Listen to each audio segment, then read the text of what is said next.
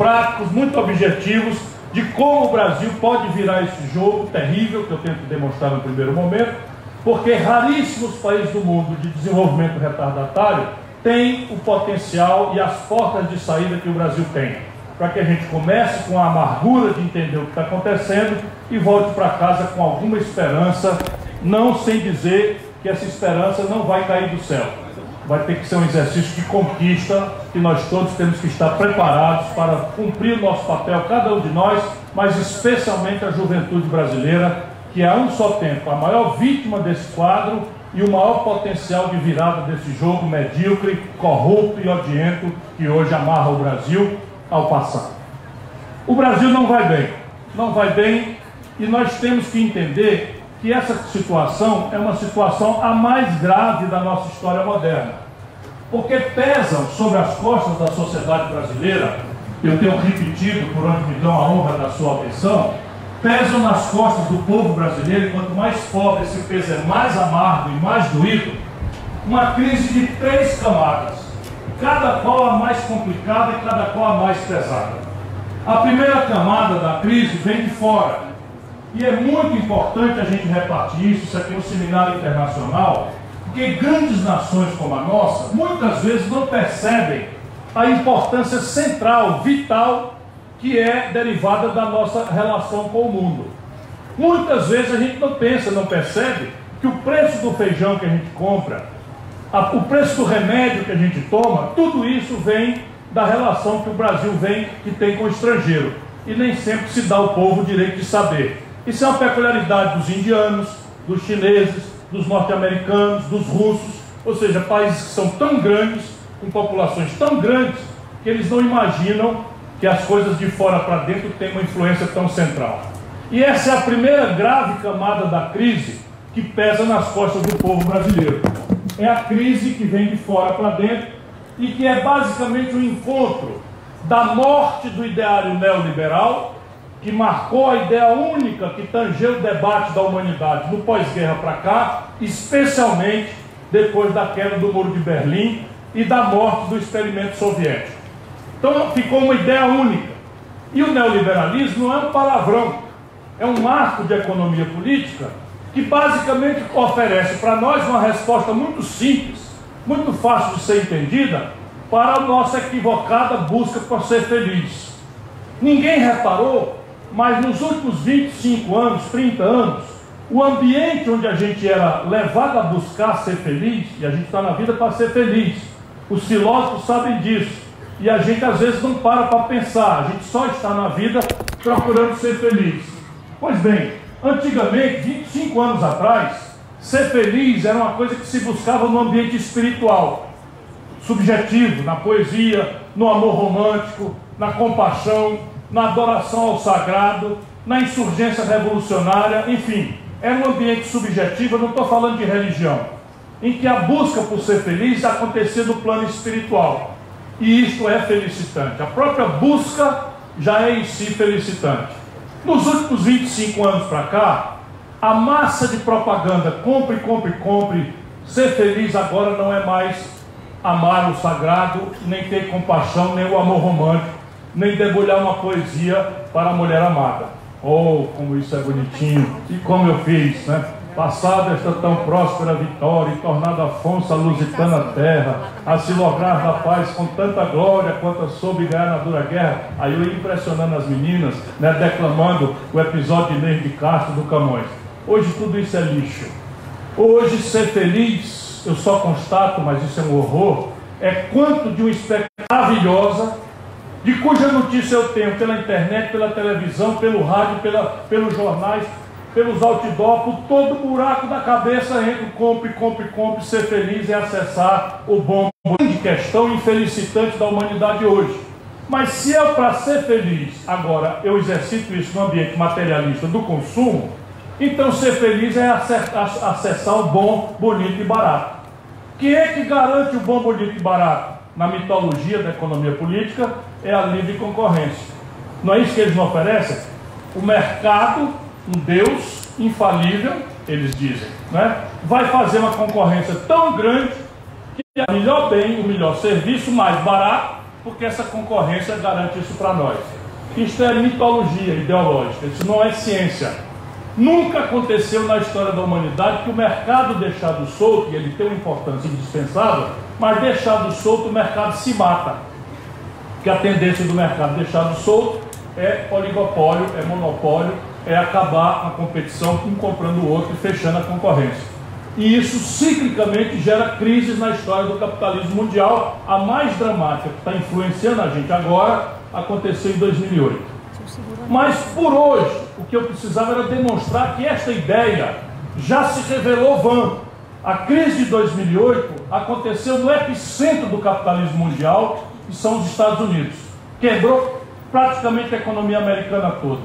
O Lehman Brothers é o símbolo, mas quebrou o setor de seguros, quebrou uma parte grande da indústria e eles viram que o capitalismo deixado solto não tinha solução para isso. Resultado, o governo americano pegou trilhões de dólares de dinheiro dos contribuintes e botou para salvar as empresas, revogando a mitologia de que o mercado resolve as coisas sozinho.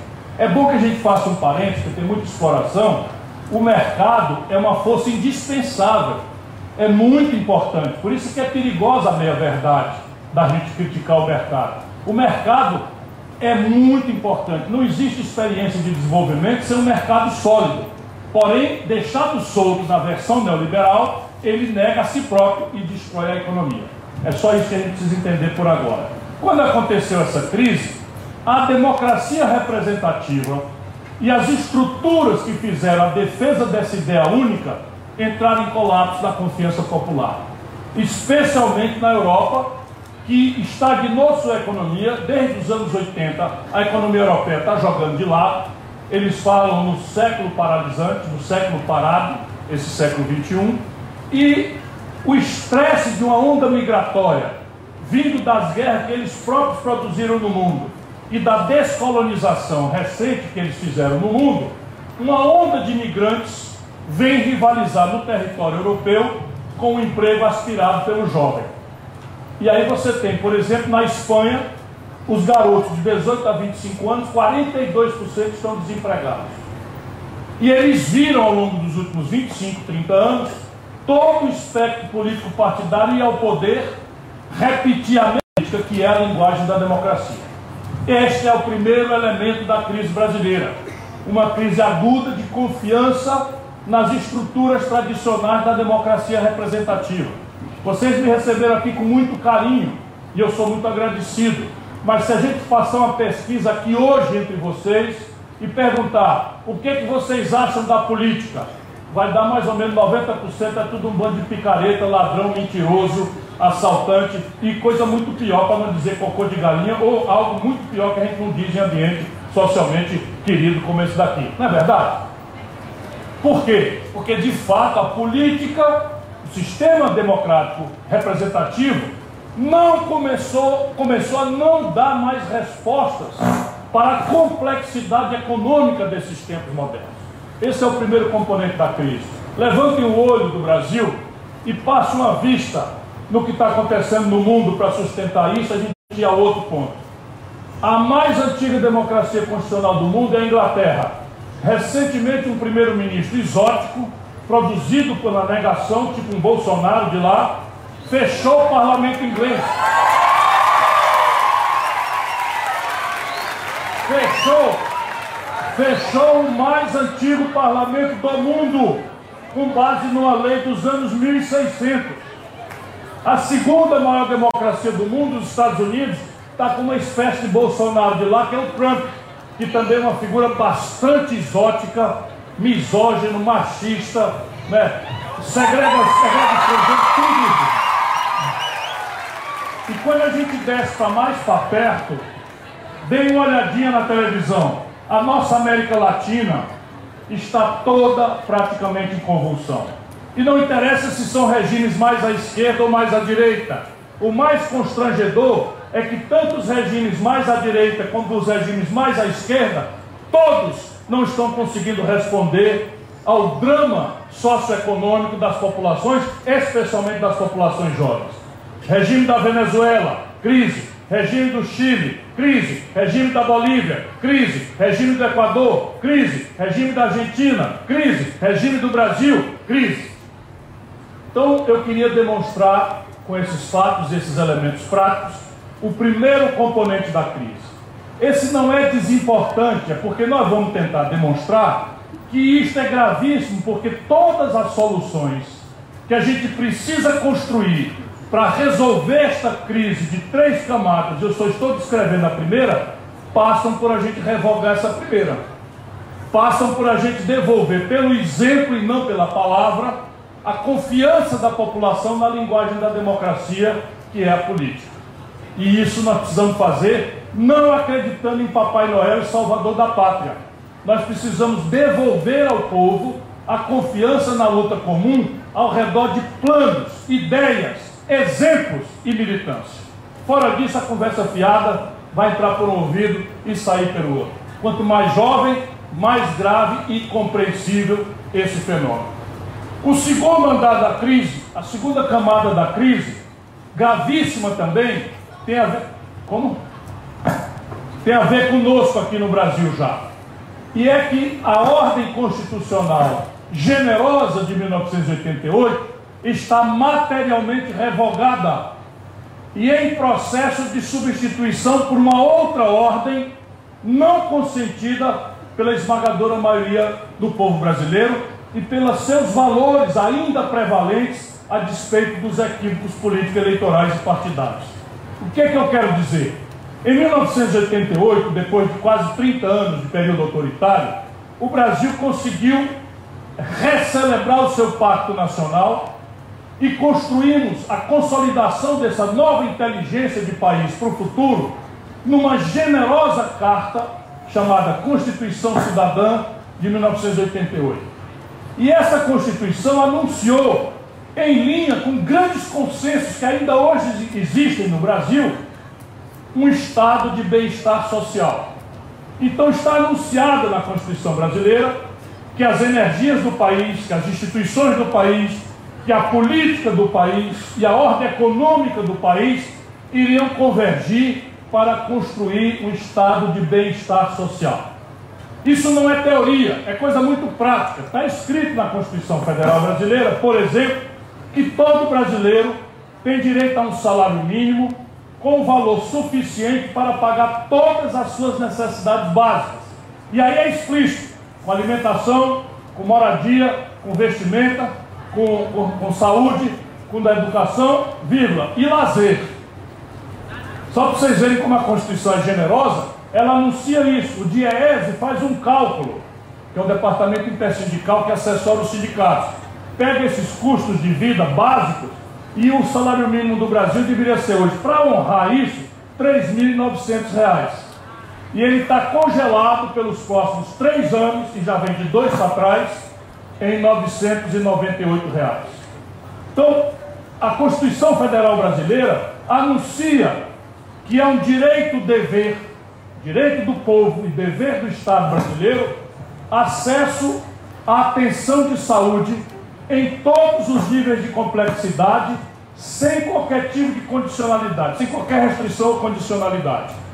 Então isso é um anúncio que está escrito na Constituição que todos nós temos direito e o Brasil, evidentemente, não dá isso ao povo brasileiro. A classe média, especialmente, que tem uma força política muito importante, já não tem isso desde sempre, porque não acredita na saúde pública, e se obriga a pagar dobrado para viver. Porque paga imposto na fonte, morre com imposto de renda na fonte, no salário, e se obriga a pagar plano de saúde, porque não acredita na rede pública de saúde. Portanto, de passo em passo, a Constituição de 88 está materialmente revogada. Ela não entregou o que prometeu. E os dois grandes partidos que operaram esse pacto social-democrata, a partir da evolução da economia política de São Paulo, o PSDB e o PT, se desmoralizaram como formuladores da estratégia de futuro do país. Eu não estou falando de pessoas, eu estou falando de um fenômeno social, político, cultural que não dá para negar. O PSDB, por exemplo, o Alckmin, perdeu para mim em São Paulo. Eu fui terceiro lugar nas eleições próximas passadas. Não foi o lugar que eu tive maior votação São Paulo, E o Alckmin, candidato do PSDB, perdeu as eleições em São Paulo para mim.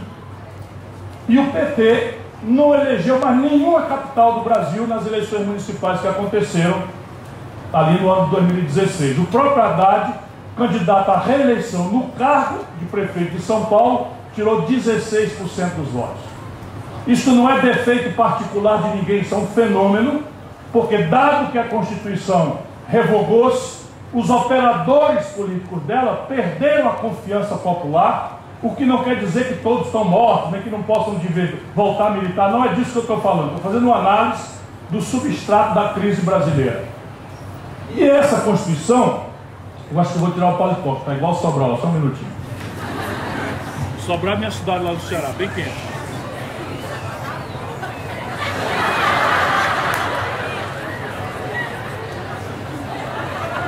esquentou o sangue. Assim eu encabulo. Então veja, mas se materialmente a Constituição já não estava sendo entregue, portanto estava perdendo legitimidade, agora, sem ninguém ter sido consultado, ela está sendo revogada formalmente. Porque meteram na Constituição, por exemplo, ainda no governo Temer, meteram uma emenda chamada Emenda 95, que congela o gasto corrente do Brasil pelos próximos 20 anos.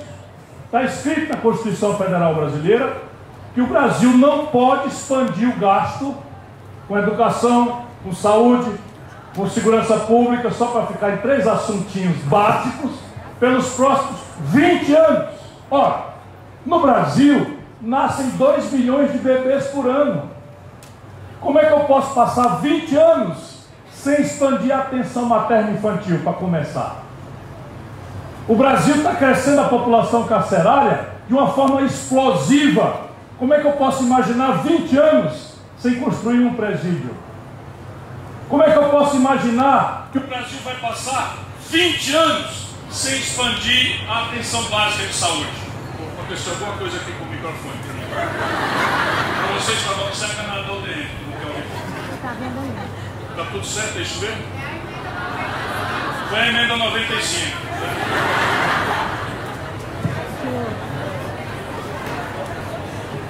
Então vejam, e isso aconteceu, companheirada, irmãos e irmãs paraibanos, cearenses aos, aos, aos montes que estão aqui também, encontrei muitos aqui, somos irmãos não é, da mesma geografia. Vocês imaginam não é, que o Brasil pode passar 20 anos sem expandir, e isso ninguém quebrou a vitrine.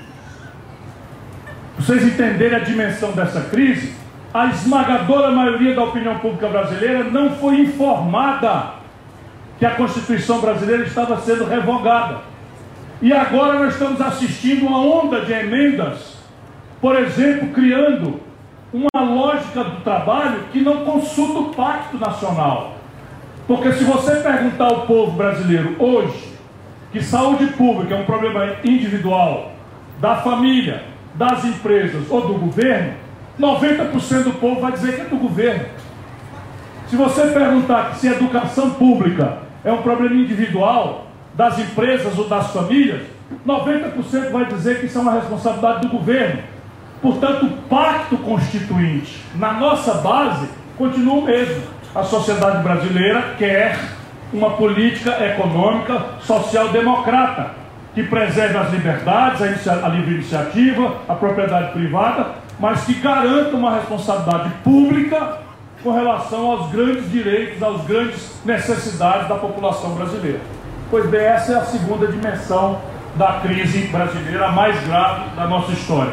Nós estamos com uma Constituição generosa revogada, e os poderosos hoje, aproveitando né, o desespero, a descrença, o desânimo da esmagadora maioria do povo brasileiro, estão fazendo uma nova Constituição na direção oposta ao que a sociedade brasileira gostaria que acontecesse. Essa é a segunda dimensão da crise. E a terceira dimensão da crise, essa todos nós que estamos aqui, não precisamos ser cientista político ou economista, cada um de nós que está aqui nesse auditório Basta não ter trocado o coração por uma pedra, vai testemunhar essa dimensão, que é a dimensão popular da crise. E os números são números. gelados, mas eu não consigo dizê-los de forma gelada. Nesse momento, o Brasil está vivendo a pior crise socioeconômica de toda a sua história. Porque nós já vivemos crise econômica sem crise política. Já vivemos crise social sem crise econômica. E agora nós estamos com uma crise econômica, crise social e uma crise política juntas. Olha os números do que pesa nas costas do povo trabalhador brasileiro, mas de todos nós da classe média também. Ninguém está poupado dela. Primeiro número: o Brasil tem hoje 13 milhões de pessoas desempregadas. Não pode se dizer esse número para ele sair por um ouvido e entrar no outro. Cada um desses 3 milhões de irmãos nossos tem aluguel para pagar, tem comida para botar na mesa, tem remédio para o filho que está doente para comprar, tem, enfim, as despesas do viver básico. 13 milhões estão desempregados. Achando pouco, nós estamos brutalmente informalizando o mercado de trabalho do Brasil como jamais aconteceu na nossa história. Nesse momento, pela primeira vez na história do Brasil, a quantidade de brasileiros empurrados para a informalidade, para viver de bico, sem qualquer proteção, nem presente, nem futura, 38 milhões e 800 mil pessoas. Sabe qual é a renda média da metade do povo trabalhador do Brasil hoje? E isso está caindo? 413 reais por mês. Até um jovem de classe média sabe que 413 reais para pagar aluguel, comida, água, luz, telefone, gás de cozinha a 100 reais quase o preço. Mesmo o mototáxi a 2 reais a tarifa, não dá. Aqui está 5. A 5 reais a tarifa. Está caro, hein, prefeito? 5 reais a tarifa. Bora lá. O que, é que ele pode fazer se a gasolina está dolarizada, né? Então veja bem. Associação e sindicato, aí. Tá. Vamos voltar aqui, você já gosta, né? O que eu queria demonstrar são números: 13 milhões de desempregados, 38 milhões e 800 mil pessoas vivendo na informalidade, cuja renda média é de 413 reais por mês.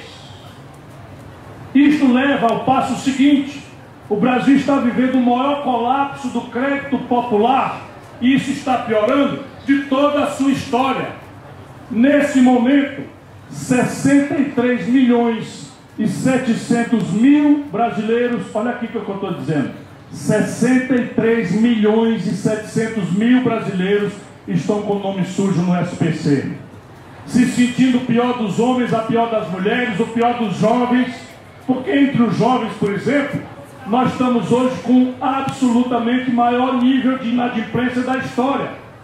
11 bilhões de reais vencido, com 5 milhões de rapazes e moças com nome sujo no SPC por causa do FIES. é a maior endividamento da história do Brasil.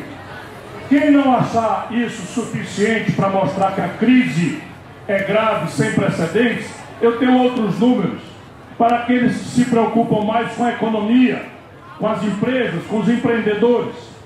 Primeiro número: 5 milhões e 500 mil micro e pequenas empresas estão com o nome sujo no Serasa, inadimplentes na antivéspera de fechar e de quebrar.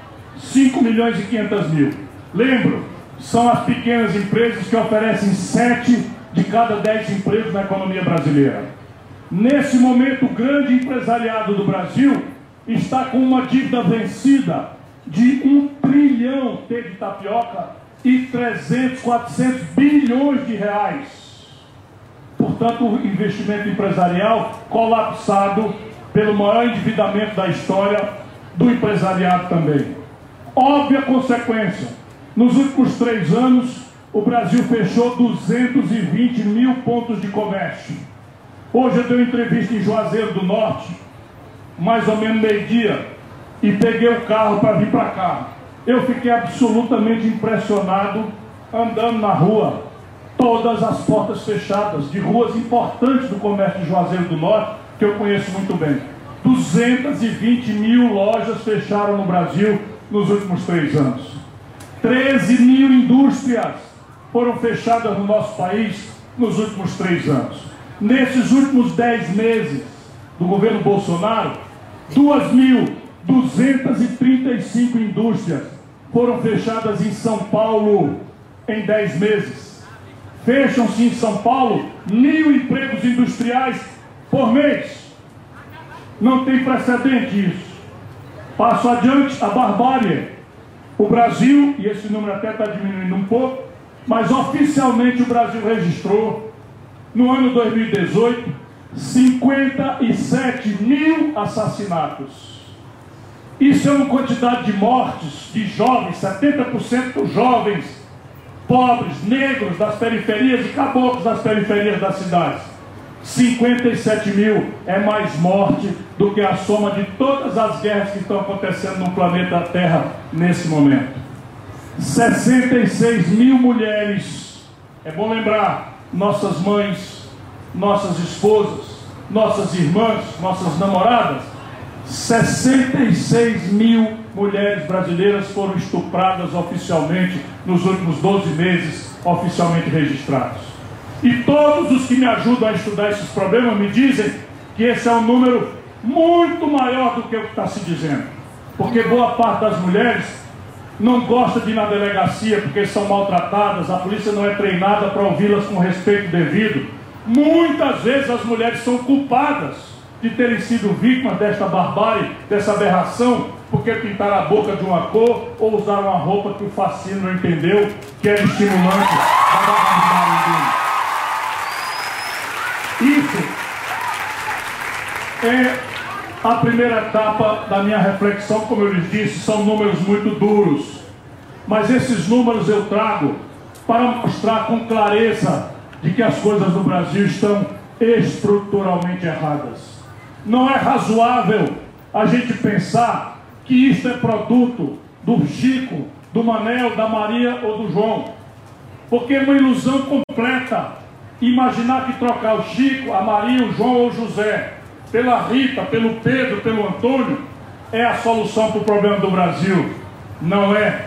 Isso é um problema estrutural. Isso é um problema de modelo. Claro que o João, a Maria e o José são importantes, porque o João e a Maria e o José ou são sérios ou não são sérios, ou tem solidariedade com a causa dos mais pobres ou não tem. Portanto, não é desimportante a escolha do Francisco, da Maria ou do José. Mas não adianta nada, acreditem, isso aqui é a virada do nosso encontro hoje à noite. Não adianta nada a gente achar que existe um salvador da pátria que vai descer do céu e com um anjo vingador vai estalar o chicote e botar as coisas em ordem por nós. Isso é mentira. Isso não existe. Nós precisamos é fazer aquilo que as grandes nações souberam fazer, algumas até com trauma da guerra. Não é o que eu proponho para o Brasil, mas todas as que acertaram a mão, acertaram a mão quando o povo apropriou um conjunto de valores, de ideias, de projetos, e todo mundo pegou junto para fazer esses projetos, essas ideias acontecerem e enfrentar aquelas resistências de quem não quer ver a mudança acontecendo.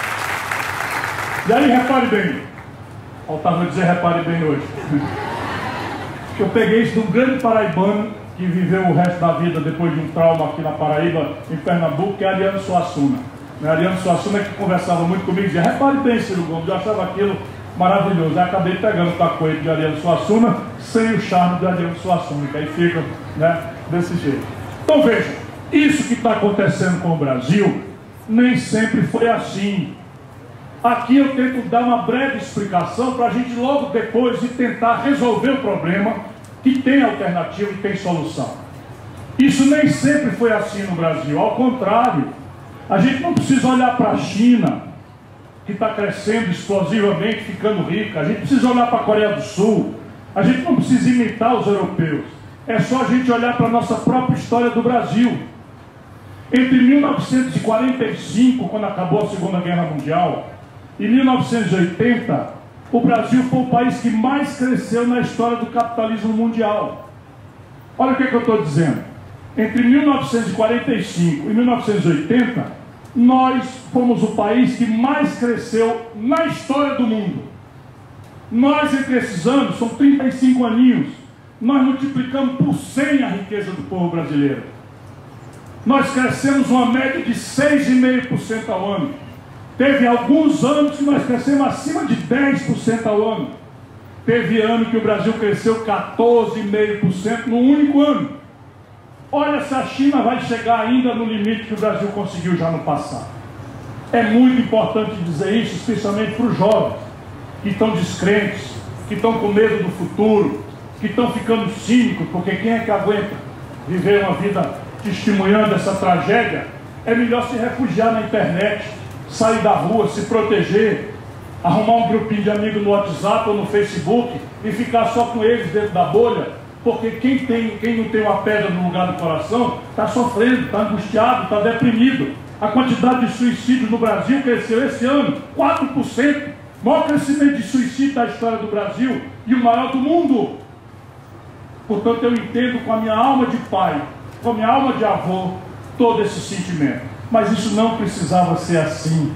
Se o Brasil, o céu abençoado pelo Cruzeiro do Sul é o mesmo, o chão que a gente adora, mesmo esse chão seco, calcinado do sertão do Nordeste, onde eu fui criado e onde eu aprendi a não contemporizar e não fechar os olhos para a miséria, para a pobreza do nosso povo.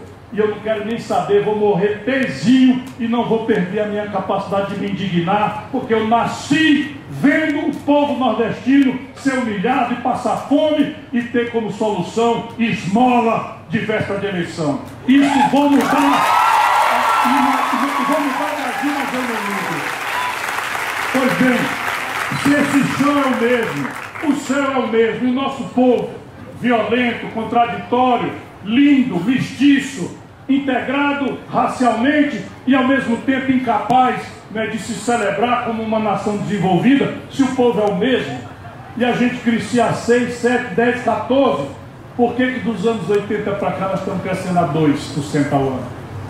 Esse é o nosso problema. Tudo isso que está acontecendo é porque o Brasil, dos anos 80 para cá, cresce um pouquinho e quebra, cresce um pouquinho e quebra.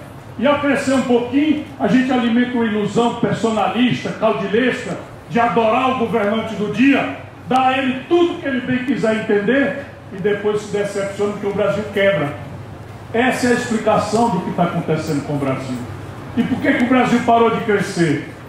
Se o céu é o mesmo, o povo é o mesmo e o chão é o mesmo. Parou de crescer porque entre os anos 40 e os anos 80, o Brasil tinha um projeto. E esse projeto você pode criticar, ele tem mil defeitos, mas esse projeto organizou as energias do país ao redor de alguns objetivos. O primeiro objetivo era industrializar o Brasil. Ou seja, o Brasil era um país rural, nosso povo vivia de produção primária de subsistência, ou seja, plantar para comer, se Deus desse um bom inverno, como é o caso do Nordeste. E o excedente que a gente estirava, a, a, nação, a parte rica da nação, era assentada no escravismo ou na mão de obra migrante, da monocultura do café lá para baixo e da cana-de-açúcar nas zonas úmidas daqui para cima. Isso era o Brasil quando acabou a Segunda Guerra Mundial. 82% do povo morava no campo apenas 18% moravam na cidade. Nós tínhamos uma mortalidade infantil de mais de 100 por mil. Nós tínhamos uma expectativa de vida na virada da Segunda Guerra Mundial que o brasileiro médio não passava de 50 anos de idade, na média. Pois nós revolucionamos esse país com objetivos claros. Vamos industrializar o Brasil.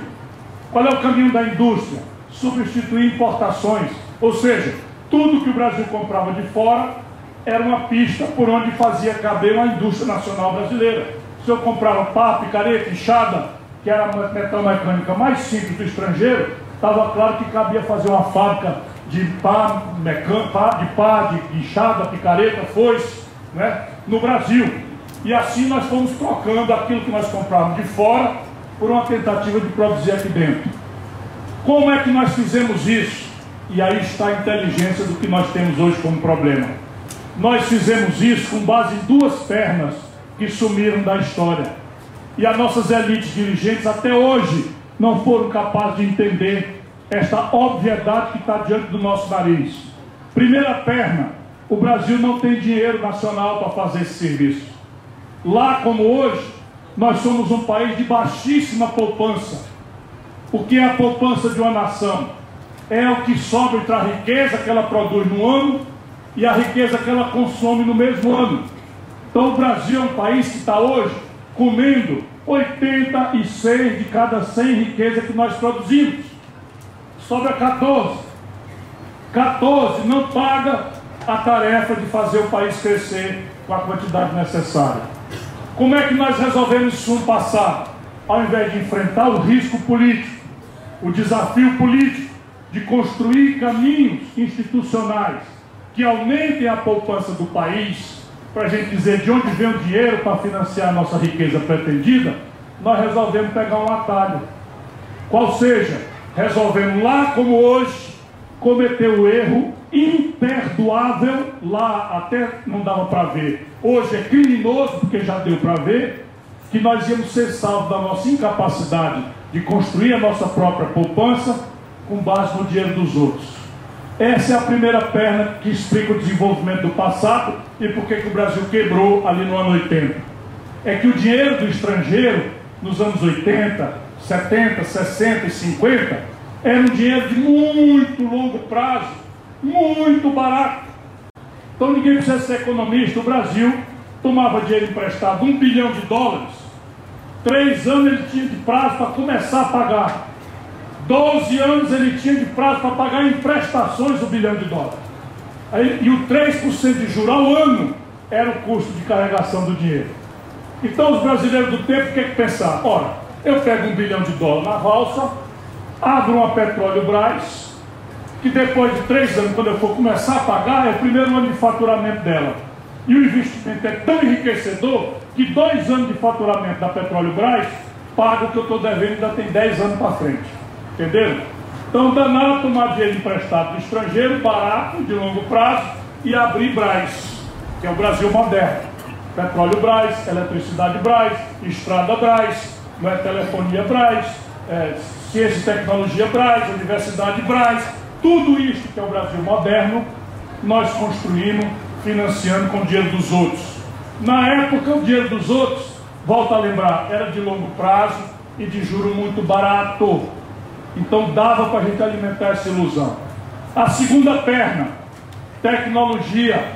Se vocês repararem, tudo que a gente deseja para ser feliz, como eu falei aqui, é consumir o bom, bonito e barato. E sem que a gente se dê conta, o bom, bonito e barato é produto da última, do último estágio da inteligência tecnológica da humanidade. Neste auditório tem mais celular do que a gente. Porque se aqui não tiver dois, eu tenho. Então é garantido né? E outro dia o camarada disse assim, eu não tenho celular não. Aí eu pedi um autógrafo, falei, porque foi a única pessoa que eu vi no Brasil, e eu morro de inveja do dia que eu ainda vou largar de ter celular na mão. Pois bem, todos os celulares vêm de fora. 86 de cada 100 remédios que nós tomamos vem do estrangeiro. Toda a informática dos nossos processos de, de computador, de caixa eletrônica, de caixa automática, de catraca eletrônica de ônibus, não sei se aqui tem, tudo informática vem de fora.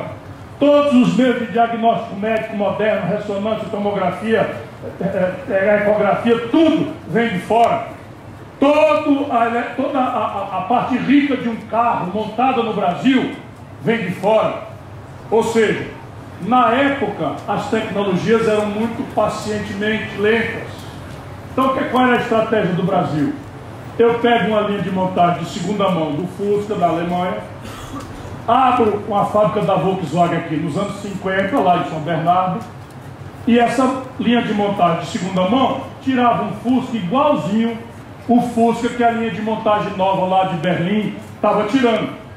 Só que ali estava se introduzindo o ganho tecnológico da produtividade. A linha de montagem tirava um Fusca por dia, igualzinho. Mas o mesmo Fusca lá saía cinco Fusca por dia. De maneira que com o mesmo gasto eu tirava um Fusca aqui e cinco lá. Resultado, o Fusca de lá começou a ficar muito barato e o daqui ficar muito caro. E é o impacto tecnológico. Então as tecnologias mudaram dramaticamente e o Brasil perdeu o passo. nós não fizemos a aposta de vida em ciência tecnologia, em educação, deixamos a crença ilusória de que o mercado ia resolver isso, que nunca aconteceu na história da humanidade, em país nenhum do mundo. O domínio tecnológico de ponta é feito sozinho pelo mercado. Nenhum país do mundo. Os americanos só são o que são porque o governo gasta o maior volume de dinheiro do mundo a pretexto de defesa, a pretexto da corrida espacial, a pretexto das epidemias de saúde, em ciência, tecnologia e inovação. E depois que consegue, passa para as indústrias convencionais ganhar dinheiro. Está tudo certo. Sabe quem inventou a internet? Os americanos, o governo americano que pagou. Sabe quem inventou o celular? Os americanos. Sabe quem pagou? O governo americano por razões de defesa. Depois que eles ganharam o domínio da tecnologia da internet, dominaram a tecnologia do celular, a razão de defesa, passaram para o Google, passaram para o Facebook, passaram para a Microsoft, e aí eles vão para o mundo dominar o mercado do planeta Terra por essa correlação parceira entre o Estado poderoso e a iniciativa privada conexa com a universidade produzindo a resposta técnico-científica. Essa é a razão do velho modelo ter morrido. Nós perdemos o crédito internacional que era de longo prazo e barato. O que, que aconteceu? Em 80, esse dinheiro de longo prazo virou o que os americanos chamam de smart money. Em tradução literal quer dizer dinheiro esperto, ou seja, dinheiro eletrônico e que não, mais, não tem mais dia, nem 24 horas, nem noite. Um garoto em Wall Street agora está nascendo ali no computador com a pedra de cristal líquido, aperta quatro teclas, entra, tira 4 bilhões de dólares do Peru e transfere para um título de um banco da Malásia e quebra o Peru. Antigamente não, demorava 15 anos para um dinheiro entrar aqui e sair. Agora demora segundos. Todos os países que dependem do capital externo quebraram e assim aconteceu com o Brasil. Isso explica o porquê muito rapidamente, mas eu queria mesmo, para encaminhar a nossa conclusão de hoje, era discutir a saída disso.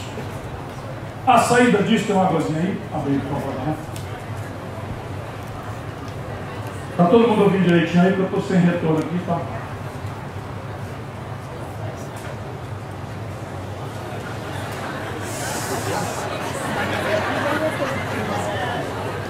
Bebi muito rápido, sabe?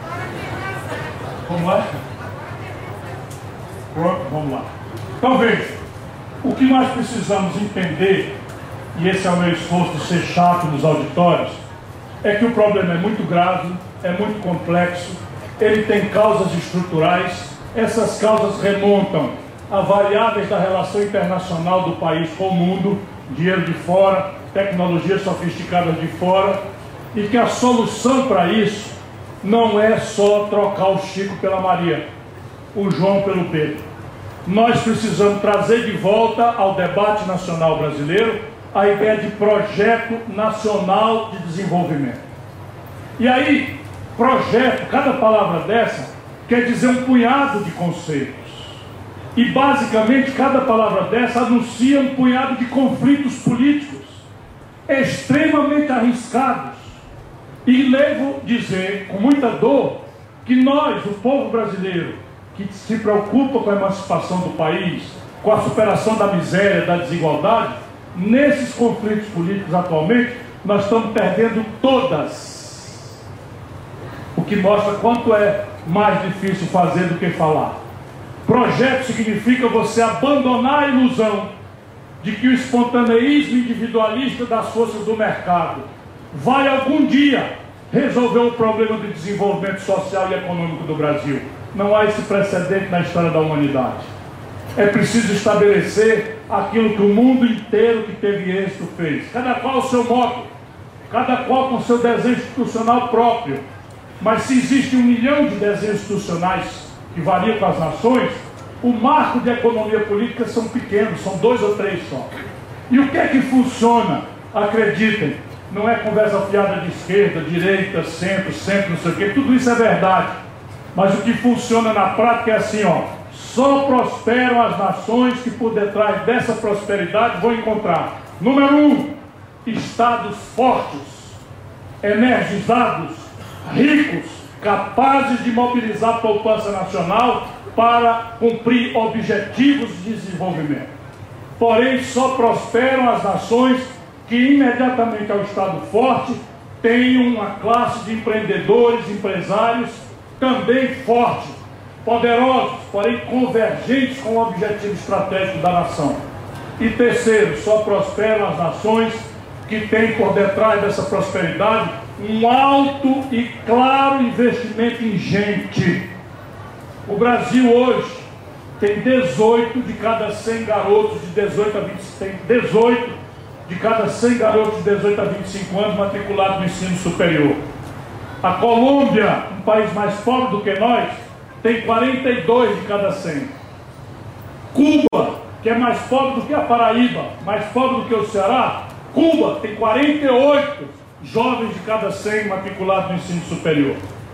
E quando a gente fala 18 de cada 100 no Brasil, ainda é com toda a precariedade da educação que nós oferecemos em todos os níveis, mas especialmente no ensino superior. Deixe que eu lhes diga sem medo de cometer nenhuma gafe. Eu sou bacharel em Direito. OAB Ceará ativo 3339. Sabe o que é está acontecendo no meu curso? 82 de cada 100 rapazes e moças que se formam em Direito no Brasil não passam no exame de ordem depois de 10, 12, 14 anos de sacrifício, seus e dos pais, estudando de noite, né? comprando livro caro, quando vão chegar para fazer o exame de ordem, não passam. Isto é uma crueldade que o Brasil não pode mais adiar a confrontação. Portanto, essa lógica né, estratégica de projeto é que vai substituir o acaso. Quem é no Brasil hoje que é capaz de dizer para onde é que nós estamos indo, em qualquer setor. Em qualquer setor. O Brasil vai para onde em matéria de ciência, tecnologia e inovação? Qual é o projeto nacional brasileiro para a educação? Ou alguém acha que educação é uma coisa que acontece sem planejamento? Alguém acha que alguma coisa séria pode acontecer em educação sem orçamento, sem continuidade, sem permanência estratégica dos valores. Não existe educação sem planejamento, sem orçamento estável, crescente, sem a permanente inovação institucional do paradigma pedagógico. E nós conectamos indo no Brasil. Qual é o perfil epidemiológico que o Brasil espera ter daqui 5 anos, daqui 10, daqui 20?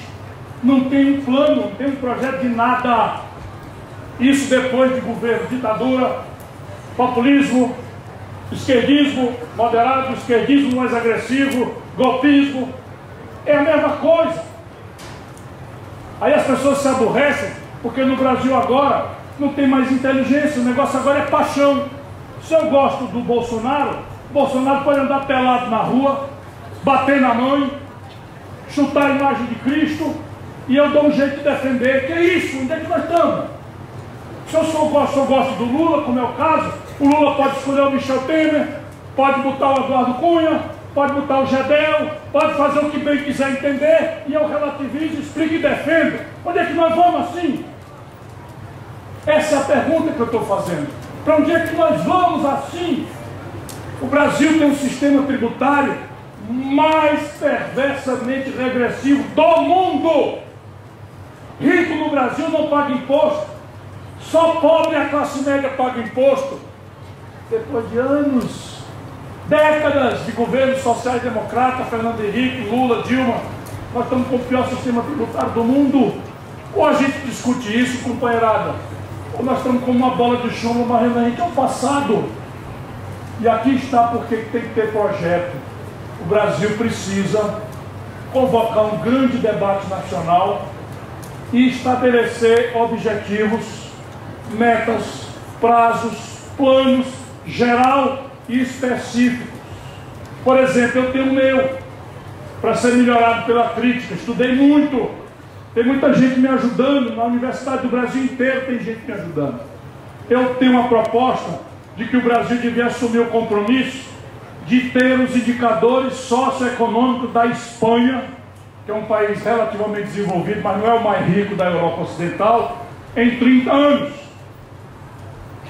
Se a gente for nesse andar da carruagem que nós estamos indo, de crescer picos 2% de, juro, de, de, de crescimento ao ano, nós vamos virar o indicador socioeconômico da Espanha em 140 anos.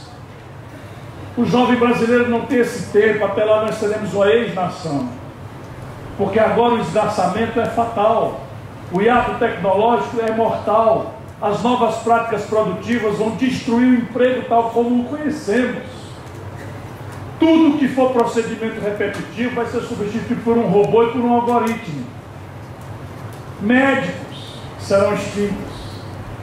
Ficaram poucos médicos lá em Boston alimentando um algoritmo e fazendo via robô a leitura de, de, de, de diagnósticos com, com máquina, com robôs. E o Brasil não está sequer conseguindo reter emprego industrial do século XIX. O Brasil não faz a reforma agrária. O Brasil tem metade do domicílio sem saneamento básico. O Brasil tem 14 milhões de pessoas sem um teto para passar o frio ou o calor, a chuva ou o sol. 14 milhões de pessoas. Mas isso é uma oportunidade. Nada disso vai acontecer sem projeto, orçamento, prazo, meta, avaliação, controle, o oposto da ideia vã, ilusória, de que nós vamos ser salvos pela luta do mercado. Volto a dizer, o mercado tem um papel disponível, mas o mercado não sabe promover desenvolvimento, nem é tarefa dele. Segundo, nacional. Por que nacional? Ora, porque esse bom, bonito e barato, que a gente incautamente está dando a ele a capacidade de nos dar felicidade, isso é uma grande ilusão, esse bom, bonito e barato é feito em condições que não são globais. As condições de empreender seguem sendo dramaticamente nacionais. Aqui em Cajazeira, um comerciante desconta um duplicata por 42% de juro ao ano. No Japão, o mesmo comerciante desconta um duplicata a 2% de juro ao ano. Um jovem americano que tiver uma boa ideia de empreender, vai tomar um dinheiro que se chama Venture Capital, que não existe no Brasil, nem o nome em português. E assim nasceu a Apple, a Microsoft, o Facebook, o Google. Aqui, se o Steve Jobs fosse brasileiro, era motorista do Uber. Porque esse dinheiro não existe. Terceiro, tem que ser desenvolvimento. Por quê? Porque o país está obrigado a ganhar produtividade trocando gente por máquina. Então, todo dia, brasileiros perdem o emprego porque nós trocamos por uma máquina. Ninguém vai resistir a isso, isso é fatal, não dá para mudar. Portanto, a gente tem que crescer acima dos ganhos de produtividade. E todo ano chega 2 milhões de jovens ao mercado de trabalho. O Brasil tem que dar oportunidade para esses 2 milhões de pessoas. Se a gente cresce a 2%, nem dá cobertura ao ganho de produtividade, nem dá cobertura aos jovens que chegaram. E aí eu acho que eu vou sentar, que eu estou passando um pouco mal aqui do calor. Vou sentar aqui para terminar. Opa, 62 anos já cobram preço. Então veja, a gente pode retomar o desenvolvimento do Brasil se nós entendermos, sem preconceito ideológico, como é que uma nação cresce.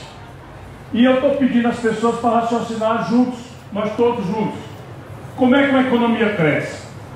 Uma economia cresce com quatro motores puxando. O primeiro motor, e os quatro estão pifados no Brasil.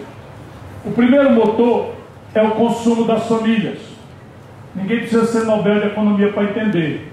Se as famílias consomem, o comércio vende mais. Se o comércio vende mais, contrata mais gente e encomenda mais da indústria. Se a indústria tem mais encomenda, contrata mais gente e compra mais a matéria-prima. Aí a roda gira. 60% do crescimento econômico do Brasil são puxados pelo consumo da família. De onde vem o consumo das famílias? Vem de três fatores: emprego, renda e crédito. Emprego e renda vem depois que a economia cresce. Mas crédito pode ser e tem que ser objeto de uma política pública. Eu já dei um número a vocês: 13 milhões de desempregados, 38 milhões e 800 mil pessoas na informalidade 63 milhões e 700 mil brasileiros com nome sujo no SPC. Como é que tem questão das famílias assim?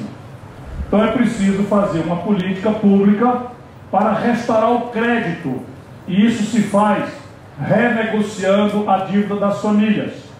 Eu propus com detalhe na campanha como fazer isso. No primeiro momento, eles não estudam, disseram que era uma demagogia grande. Depois que eu mostrei os números, passaram a me debochar. Por quê? Porque isso é a nova escravidão.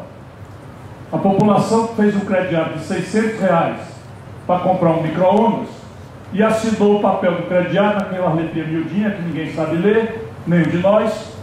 E ali está que ele se compromete com juro composto, juro sobre juro, multa, taxa de permanência. Perdeu o emprego, o salário está despecando, resultado prático, a dívida que era de 600 reais virou 4.200 reais. E ele não tem como pagar. Se ele for sozinho no leilão do Serasa, ele consegue um desconto de 90%. Se o governo apoiar, esse desconto pode ser maior e o governo financiar os 10% restantes, com juro normal, ele consegue prazo para restaurar o crédito e voltar. Só isso não adianta. É preciso restaurar o segundo, o segundo motor. O segundo motor é o investimento empresarial. De novo, ninguém precisa ser prêmio Nobel de Economia para entender que a economia só cresce se eu abrir uma roça maior e a outra do companheiro vizinho não encolher. Se eu abrir uma nova loja e a outra do vizinho não fechar. Só cresce a economia se eu abrir uma fábrica nova e a outra do concorrente não fechar.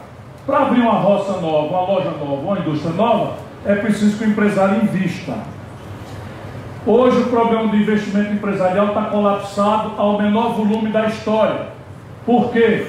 Duas razões que o Paulo Guedes não entende, porque não conhece o Brasil. E nem o Bolsonaro, que diz que o Paulo Guedes vai responder por ele as questões da economia. E essa é a nossa tragédia. Por que, que não tem investimento empresarial? É o pior da história.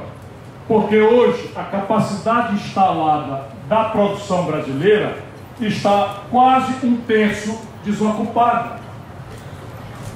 De novo, é como se eu tivesse 100% capacidade de produzir 100 geladeiras e só estou conseguindo produzir 70, 66. Resultado: vocês acham que alguém vai abrir uma fábrica nova de geladeira se o concorrente que tem capacidade de produzir 100 só está vendendo 66? Então a capacidade instalada ociosa no Brasil vai a 34%.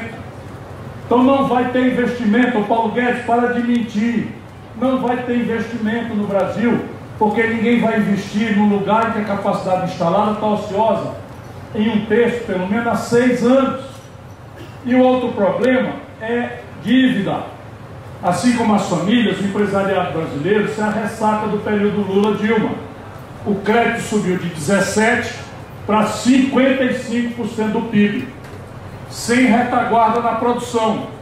Resultado: todo mundo foi ao crediário, o empresariado também tomou emprestado, imaginando um país crescendo, que ia ter dinâmica, etc, etc, e de repente o país mica.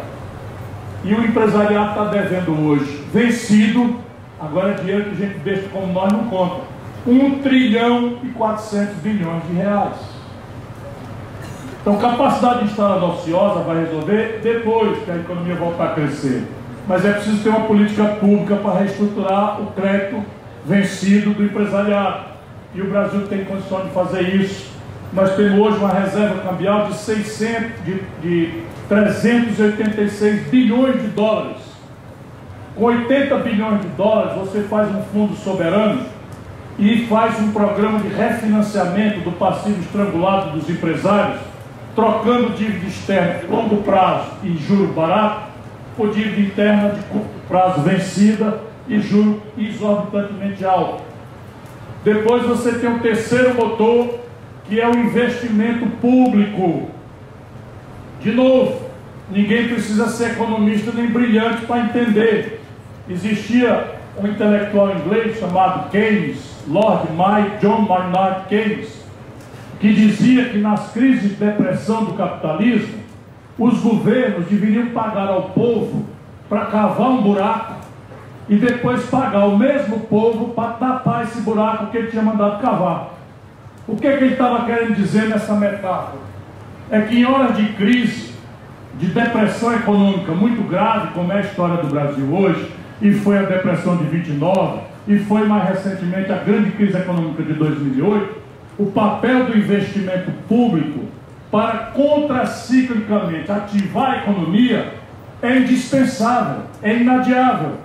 E no Brasil, olha as oportunidades perdidas.